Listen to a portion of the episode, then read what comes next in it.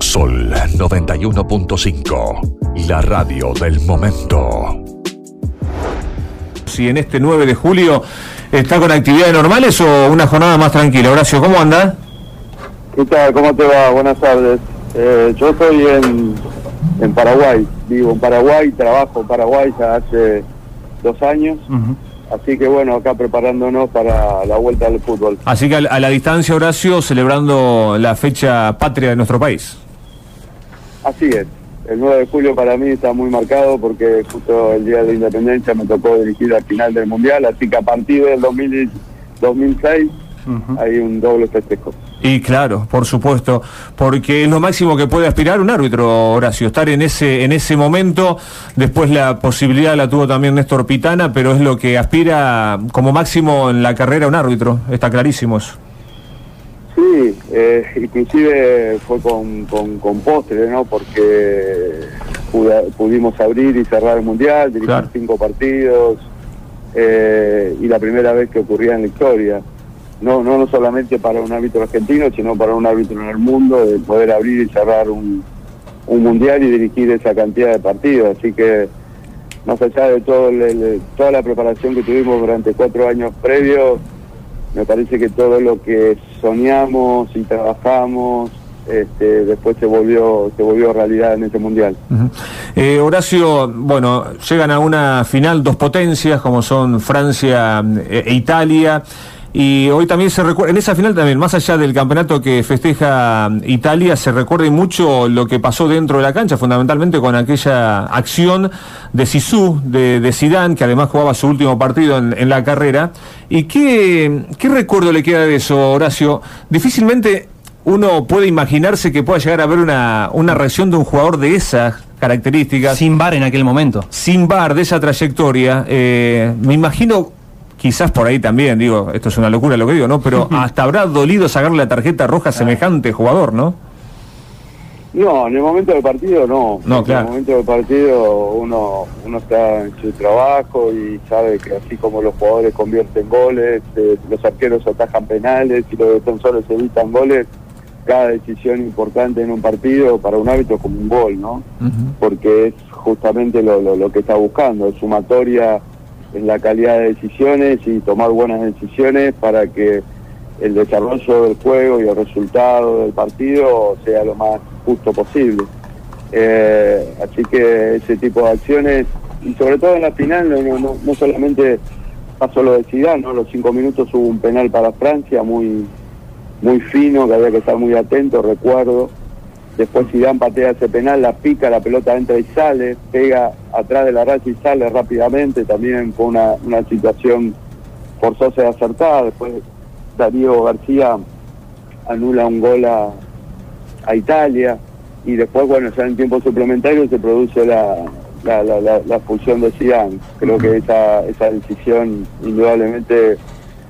No creo que haya sido la más importante en mi carrera, Claro. pero sí la más mediática, ¿no? Claro, exactamente, Horacio. Pero a- Es además- lo que más se ha hablado eh, de la final, prácticamente lo que más se ha hablado de esa famosa expulsión. Porque además algo que eh, estamos obviando hasta este momento que lo vamos a recordar, no había VAR, pero hubo un monitor gigante que generó un montón de discusión. Fue, ¿no? Esa fue polémica, Claro. algo que hoy es natural.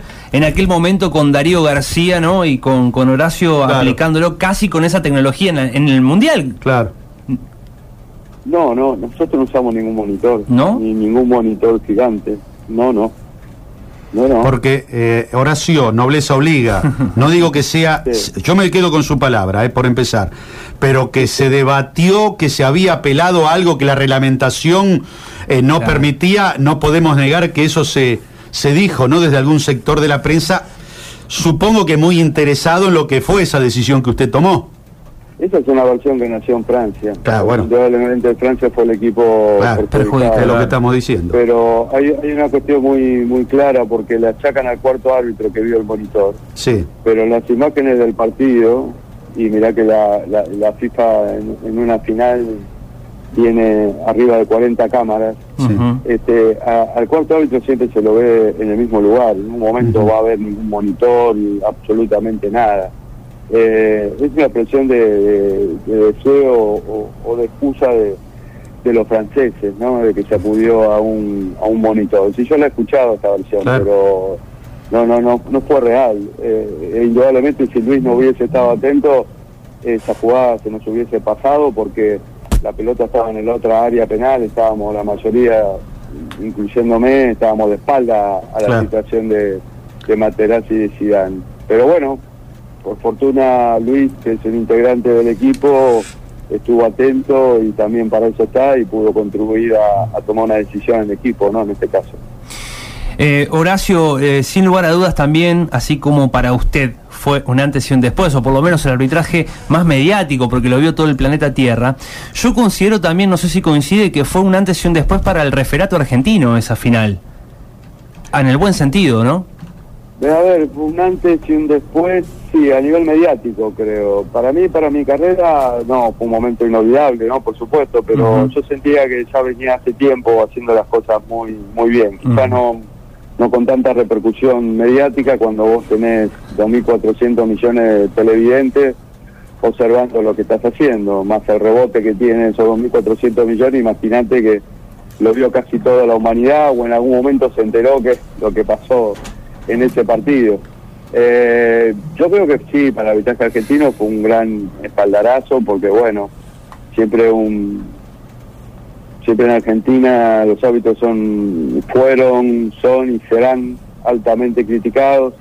Este, pero bueno, pudimos pudimos mostrarle al mundo de lo que estábamos hechos, cómo, cómo nos preparamos, este, y ese mundial, gracias a Dios, pudo, pudo actuar como, como, como escenario para, para mostrar que el arbitraje argentino estaba en un buen camino. Eh, después, bueno, tampoco podés vivir colgado de, de las medallas ni de los recuerdos, ¿no? Hay que seguir trabajando, inclusive eh, más allá de, de poder mostrar esto, también es como que le vas la vara, ¿no? Y la exigencia debe servir para que la exigencia sea cada vez mayor y que el arbitraje cada vez sea más profesional. Más allá del, de- del análisis individual que se hace, de aquella designación, de confiar en una terna argentina eh, para un partido tan importante como una final de la Copa del Mundo, el antecedente marcado de Horacio Elizondo y sus colaboradores en una final, de estar a la altura de las circunstancias, de hacerlo eh, realmente muy bien, no tengo dudas que fue también eh, la- la- abrir la puerta para el referato argentino y no tengo ningún tipo de, de- de- de dudas con respecto al do- a lo que fue en, Fran- en Rusia, para que Pitana también pueda llegar a estar en el último partido. Y digo que el referato argentino se ha ganado un lugar desde, por lo menos en mi consideración, de ese encuentro en Alemania. La pregunta, Horacio, es, ¿ustedes trabajan con lo más difícil del planeta, que es el jugador de fútbol argentino, y después el resto es como que es, parece mucho más dócil en una Copa del Mundo, ¿se entiende a lo que voy? Sí, se, sí, se entiende, se entiende claramente. Yo creo que en el Mundial de Rusia, Pitana, Maidana y, y Velati, que tuvieron un gran mundial, un gran mundial los tres, eh, creo que de alguna manera, más allá de, de poderlo, poder dirigir la final en el 2006, no, no le abrió solamente la puerta a los árbitros argentinos, sino a los árbitros sudamericanos. ¿no? Siempre los árbitros sudamericanos eran mirados medio medio de costado, ¿no? Es como que los europeos siempre tenían la hegemonía este, y, y siempre la cosa pasaba más más por ellos, sobre todo en los partidos más más importantes y de vez en cuando se me echaba algún sudamericano, algún centroamericano, específicamente algún mexicano, este, y la cosa no, no, no salía de ahí, pero bueno, se rompe un paradigma en 2006 y. y después hace que, bueno, ya los hábitos sudamericanos sean mirados también de- desde otro lugar. Y creo que en especial, por la pregunta que vos hacés, y los en Sudamérica en líneas generales es complicado dirigir, en todo Sudamérica, pero en Argentina me parece, conociendo a todos los países de Sudamérica, es el más complicado de todos, porque bueno, porque el argentino es eh, protestón, es transgresor, eh, nosotros creemos que, que sabemos todo, este, y nadie nos puede decir nada. Esta, cultura que tenemos de sobrevivir también, ¿no? De que salimos de casa hasta que volvemos, es todo, es, es lidiar y, tratar de decidir eh, cientos o miles de cosas que nos pasan todos los días.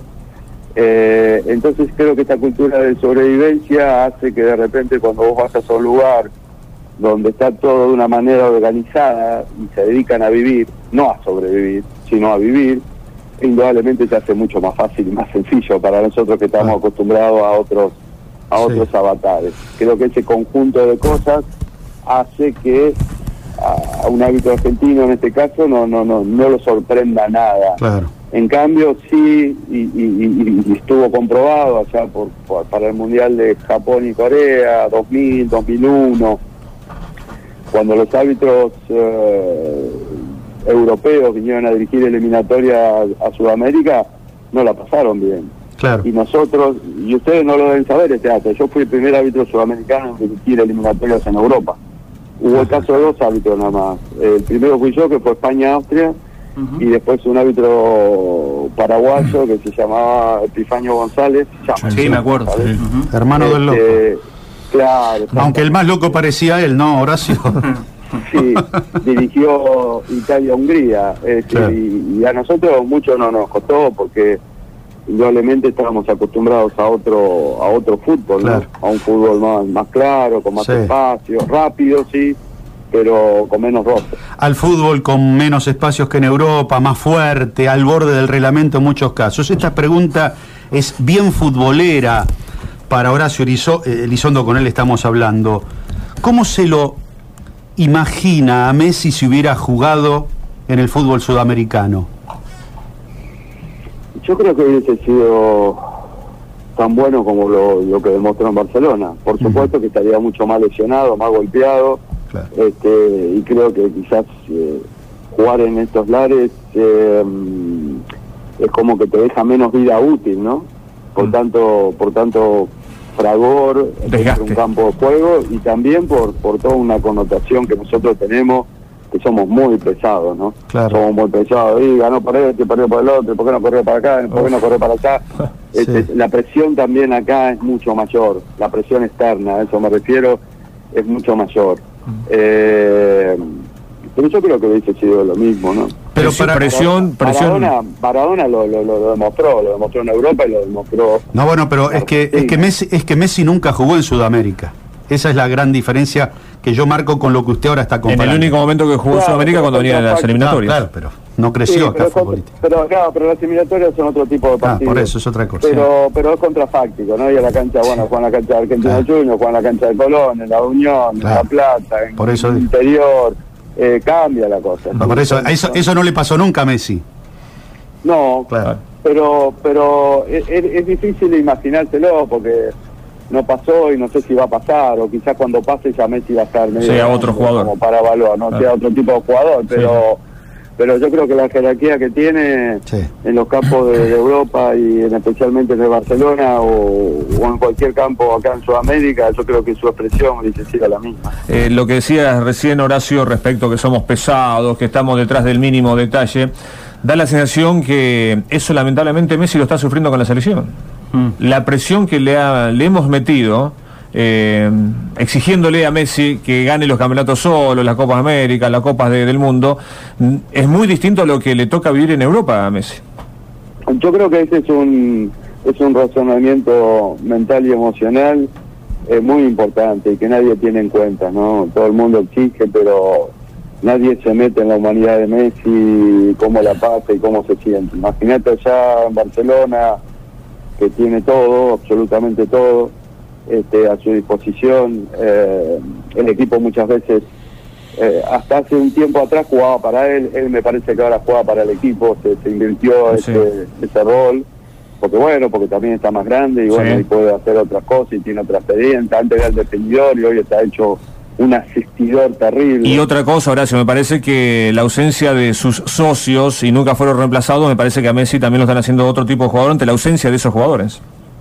Sí, porque bueno, pero yo creo que el Barcelona tenía esos jugadores porque Messi era la última puntada, ¿no? Era el tipo que desequilibraba y te definía. Y estos, y tanto Iniesta como Xavi eran los Claro. que alimentaban su, Claro. su juego. Eh, más allá de no estar ellos, me parece que Messi ya está para jugar en otra posición y de otra cosa. Ya no, aunque puede romper todo y, y sacar un conejo de la galera, pero yo creo que lo que está haciendo hoy, me lo está ubicando el técnico hoy, y los técnicos que tuvieron anteriormente, hasta, hasta la era Guardiola, post Guardiola, digamos, ya lo están tratando de ubicar en otro sector del campo y que le está vendiendo mucho porque tiene tiene una visión del juego. Claro. Antes estaba más más enfocado como en el arco, ¿no? Ahora tiene una visión mucho más grande del juego y, Sí. y justamente destacarse por poner la pelota para Claro. que un compañero pueda hacer el gol. Y- y- Eh, pero esa parte mental y emocional es muy importante. Claro. Eh, y, y- y yo hablaba de, la, de, de esto que hablamos del arbitraje, ¿no? Lo mismo se, se transfigura en un jugador, porque yo, que- yo yo me pongo a pensar cuando dice, bueno, tiene que... que- me trato de poner la cabeza de Messi y dice, bueno, fui citado para la selección, te quiero jugar a Argentina. Uy, la puta, ¿no? lo que van a romper las bolas. Yo- Puede ser. Puede ser. Además tiene. Además tiene 33 de mano para la falta en vido, eso también hay que verlo. Eh, yo quiero hablar de lo mismo, pero eh, salir un poco de Messi, de la particularidad de Messi y volver a lo general. Eh, ustedes recién decían, creo que coincidimos todos, en Sudamérica hay menos espacio, se juega más fuerte, muchas veces al límite de la reglamentación. Mi pregunta es la siguiente, Horacio Elizondo, ¿eso es culpa o responsabilidad de los futbolistas o de ustedes los árbitros? No, yo creo que Dante Panseri definió muy bien que se juega como se vive, ¿no? Eh, ¿Y no se dirige como se vive también? y todo, todo Ajá. es un combo, todo, todo Ajá. tiene que ver, por supuesto, pero vos vas a ver que te va a llamar la atención justo aquellos los que rompen esa cultura o ese paradigma, Claro. porque, a ver, más allá de tu cultura y las distintas culturas, yo dirigí en muchos lugares del mundo con distintas culturas, ahora el, pu- puede cambiar alguna cosita, ¿no? Decir, bueno, acá en España eh, se rozan menos y, quizás se sancionan más de lo que nosotros llamaríamos más faltitas que faltas, este, nosotros dejamos jugar más, eh, pero esas adecuaciones tienen que ver más allá de la forma de sentir y de pensar de, de cómo jugar el fútbol en cada uno de los países. Ahora bien, el reglamento es uno solo y la interpretación del reglamento es una sola. Entonces vos tenés que tratar de, no pasar esa vara, ¿no? Porque si vos, bueno, ah, estoy acá, bueno, voy a adecuar el reglamento a la, a la cultura asiática, ahora voy a adecuar el reglamento a la cultura norteamericana. No, no, no, no. Yo puedo entender que se juega de distinta manera y que los jugadores interpretan el fútbol o les gusta distintas cosas. ¿eh? Horacio, Horacio, disculpe, disculpe que lo interrumpa. Horacio, disculpe que lo interrumpa. Eh, yo le soy muy sincero, ¿eh? Yo veo que se dirige de una manera en categorías de ascenso, o se juega de una manera, y por eso ustedes dirigen de una manera en el ascenso que en primera división, ¿eh? Con el mismo reglamento, en el mismo país y con la misma cultura, ¿o no? Sí, bueno, eso habría que verlo ya, evaluarlo individualmente, porque Claro. pasa. Eh, Pasa, claro que hablando en líneas generales y, y en mi persona, ¿no? No, no, no estoy hablando en nombre de, todos los, los, árbitros, pero no tendría por qué variar mucho. Quizás que vos en un juego de ascenso tenés diferencia ahí, los campos un poco más chicos, más de prolijo, no hay tanto pasto, este, los jugadores son más, tienen menos técnica, al tener menos técnica son más, más rudos, este, pero bueno, e- esas son las diferencias, no hay otras diferencias. El que penal es penal, Sí. el fuera de juego, fuera de juego, la conducción y un control de partido, sea en el ascenso en la primera Argentina o en la primera de Indonesia, la misma. Eh, las reglas no, no, no cambian ni se adecúan, no son un acordeón. Lo que sí vos podés interpretar distintas formas de juego, eso sí, pero las reglas son las mismas. Eh, Horacio, volviendo a, a lo que ha sido el, el eje del- de, de la entrevista y agradeciéndole, eh, observábamos recién en uno de los televisores de aquí del, del estudio que en uno de los canales de Buenos Aires Deportivos estaban justamente recordando esa, esa final. Eh, y justamente pasaban la, la jugada donde lo terminás expulsando a Sidán y se observa que cuando vos le sacás la roja, él, cuando lo- y lo- prácticamente lo acompañás un metro para que se vaya, él te va diciendo algo. ¿Qué te dice? Sí, yo me acuerdo que cuando le muestro la roja, este, yo me doy vuelta porque llevaba una libretita para anotar yo los, los amonestados, los cruzados, los cambios. y, y él me toca el hombro. Y yo me doy vuelta y me dice, tranquilo, me dijo, se ve que lo miré feo. Claro. Me, dijo, me, dijo, me dijo, no, no, no, tranquilo, me dice, estoy bien expulsado. Me dice, yo no, no le voy a decir nada de eso. Pero quiero saber si, si ustedes vieron algo antes o escucharon algo. Le digo, mira, la única información que tengo es tu cabezazo. Habla muy bien español, se llama. Claro. Eh, es tu cabezazo. Bueno, ok, se dio media vuelta y se fue. Claro, es la seña, es la seña que le, le haces a, a línea, dice, él, él García. está indicando, Claro, García. García te García. dice, ¿no? Ujú. No, García no fue- me, me, me dijo, ahí hay todo un acting. Ahí, creo que ustedes no conocen bien la historia. Si tienen, si tienen tiempo, se Dale, dale, dale. Eh, el tema fue así, la jugada pasa a espaldas mías, yo estaba en el otra área, hay un rechazo de la defensa francesa y vio un jugador azul de Italia caído en el piso. Bueno, espero a ver si se levanta, no se levanta, entonces corto el juego, interrumpo el juego a la altura de la mitad del campo, pero del otro lado donde estaba Materazzi. Yo todavía no sabía ni quién era, Ujú. Porque todavía no había llegado. Entonces, sí, tenía 40 metros. En esos 40 metros, yo hablo por los intercomunicadores que se, ina- se inauguraban y se oficializaban en este mundial también. Era la primera vez que los árbitros usaban intercomunicadores. Y le pregunto a Darío García si vio algo. Darío me dice, no vi nada, oración. No sé por qué está caído. Y queda la puta. ¿No? Entonces le, le pregunto a Rodolfo Otero, que estaba del otro lado conmigo, digo, y Rodolfo tampoco calculo que habrá visto nada, pero le pregunto igual, me dice, no, Horacio, la verdad que acá no vi nada. Ah. Cuando yo estaba por llegar al lugar del hecho, Sí, ahí aparece la voz de Medina Cantalejo, antes que yo llegara, ¿eh? claro. Y me dice, terrible cabeza, eh, eh, va- vamos a recrear a Luis Medina Dale. Cantalejo, Actuemos, Lo más actuemos. parecido Sí, posible. ¿eh? Dale, dale. que es, que es español y andaluz, así que... Completito, ¿eh? Todavía. Y me dice Horacio, terrible cabezazo del Zidane al Materazzi. Terrible cabezazo del Zidane al Materazzi. Me lo repite dos veces, entonces yo le digo, bueno, calma Luis, por favor, explícame bien. Un cabezazo, ¿dónde? Ah. Eh, se apoyaron las cabezas, ¿viste? Porque te hice un cabezazo y vos Sí.